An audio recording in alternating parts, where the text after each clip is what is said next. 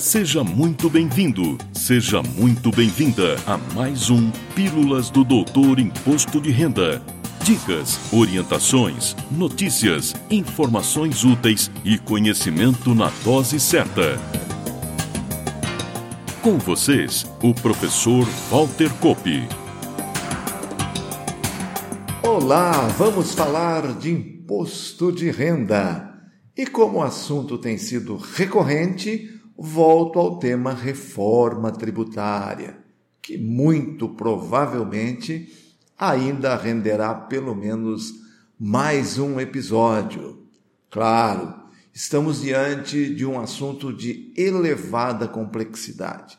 E aqui eu uso uma frase que carrego comigo em palestras, conversas, textos, etc. Todo problema complexo tem uma solução simples e errada. Por isso, a principal crítica que tenho à condução da discussão da reforma é que o calendário eleitoral parece se sobrepor aos reais interesses republicanos. E isso não é novidade. Se não foi feita até agora, por que tanta pressa neste momento, se isso traz o risco de a reforma piorar a péssima tributação, em especial da renda, que hoje temos? E mais, um dos pontos de aparente convergência contido no projeto de reforma, que é a atualização da tabela mensal do imposto de renda da pessoa física, não é nem nunca foi reforma tributária. Trata-se da correção, ainda que parcial, da omissão do governo em atualizar a tabela. Tabela congelada, como está desde 2015, significa sim aumento disfarçado de carga tributária. Feitos os desabafos, analiso alguns pontos que caminham para a aprovação final. Lembrando que o projeto segue agora para o Senado Federal e, após a análise e emendas, deve retornar à Câmara dos Deputados. Por isso, muita coisa do texto, ora aprovado, ainda pode mudar. Vou me ater a alguns pontos que mais impactam a pessoa física. O primeiro, claro, é a correção da tabela que reforçadas as ressalvas ditas há pouco, vem no sentido de conferir mais justiça na tributação, atingindo a todos com um pequeno benefício adicional para as faixas mais baixas de renda, mas sequer corrigindo de forma integral a defasagem gerada desde 2015. Outra questão que vem gerando uma grita muito grande, especialmente do alto empresariado, é a tributação dos lucros e dividendos. Só neste mês de setembro faço duas palestras onde abordarei especificamente o tema. Sigam nossas redes sociais para poderem acompanhá-las. Defendo desde sempre que o grande problema de nosso modelo tributário é a tributação regressiva, mais focada na produção e consumo do que na renda e no patrimônio. Isso nos coloca na oitava posição de país mais desigual do mundo. Todos os países piores que o Brasil estão na África mas conseguimos perder para Botsuana, que é o nono colocado em desigualdade. Essa situação, claro, se aprofundou desde 96, quando se passou a isentar a renda do andar de cima, em detrimento da massa de renda menor. Hoje nós temos o topo da pirâmide sendo tributado pelo imposto de renda da pessoa física na média em 6%, enquanto que a classe média, em especial a assalariada, sofre uma tributação média por volta de 20%. Isso falando apenas do imposto de renda.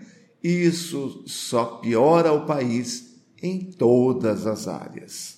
Voltando ao que se está caminhando para aprovação na reforma, a distribuição de lucros e dividendos deverá ser tributada a alíquota de 15%, com alguma isenção para as micros e pequenas empresas e para os optantes pelo Simples Nacional. Outro assunto sendo aprovado é a ideia de se limitar a utilização da opção pelo desconto simplificado, que hoje pode ser usado por qualquer declarante e caminha para não ser aceita e continuar como antes, ou seja, qualquer declarante, independentemente da renda, se lhe for mais benéfico, poderá fazer a sua declaração optando pelo desconto simplificado. Também a proposta inicial de se tributar os ganhos dos fundos de investimentos imobiliários perdeu força e tais rendimentos devem permanecer isentos.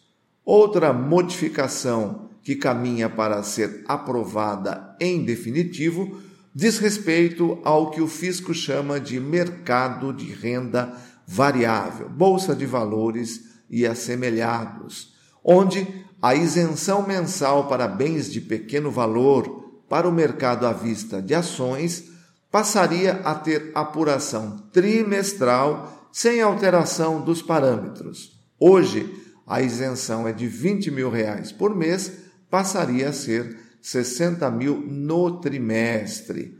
O efeito prático, a menos que venha alguma regulamentação em sentido contrário, é que posso ter uma operação de venda de ações de 50 mil com ganho e não pagar imposto, se no trimestre o somatório não passar de 60 mil no mercado à vista. Ainda na seara da renda variável, também se pretende permitir a compensação de prejuízos com ganhos futuros sem a separação hoje existente entre os tipos de operações, operação comum ou day trade. Para quem não está acostumado com a nomenclatura, operação comum é aquela em que a compra ou a venda ocorre em um dia e a venda ou a compra do mesmo ativo se dá pelo menos a partir do dia seguinte. No contraponto, no day trade, a compra e a venda e a venda e a compra do mesmo ativo acontecem no mesmo pregão. Hoje existe essa separação porque as operações comuns são tributadas em 15% e as operações day trade são tributadas em 20%. Com a nova proposta, todas as operações deverão ser tributadas em 15%.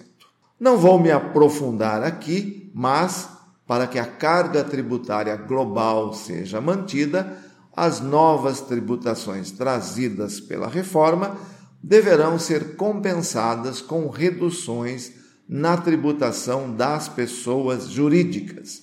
Isso significa que temos diversas propostas de alteração nesse segmento. E chegamos ao final de mais um episódio. Continuo aguardando suas sugestões de temas e agradeço mais uma vez sua preciosa audiência. Na próxima terça-feira tem mais. Valeu! Na próxima semana tem mais Pílulas do Doutor Imposto de Renda. Obrigado por ter ficado conosco. Espalhe a novidade aos amigos. Mande suas sugestões de pauta, seus elogios e suas críticas para pílulas.doutorir.com. Até lá!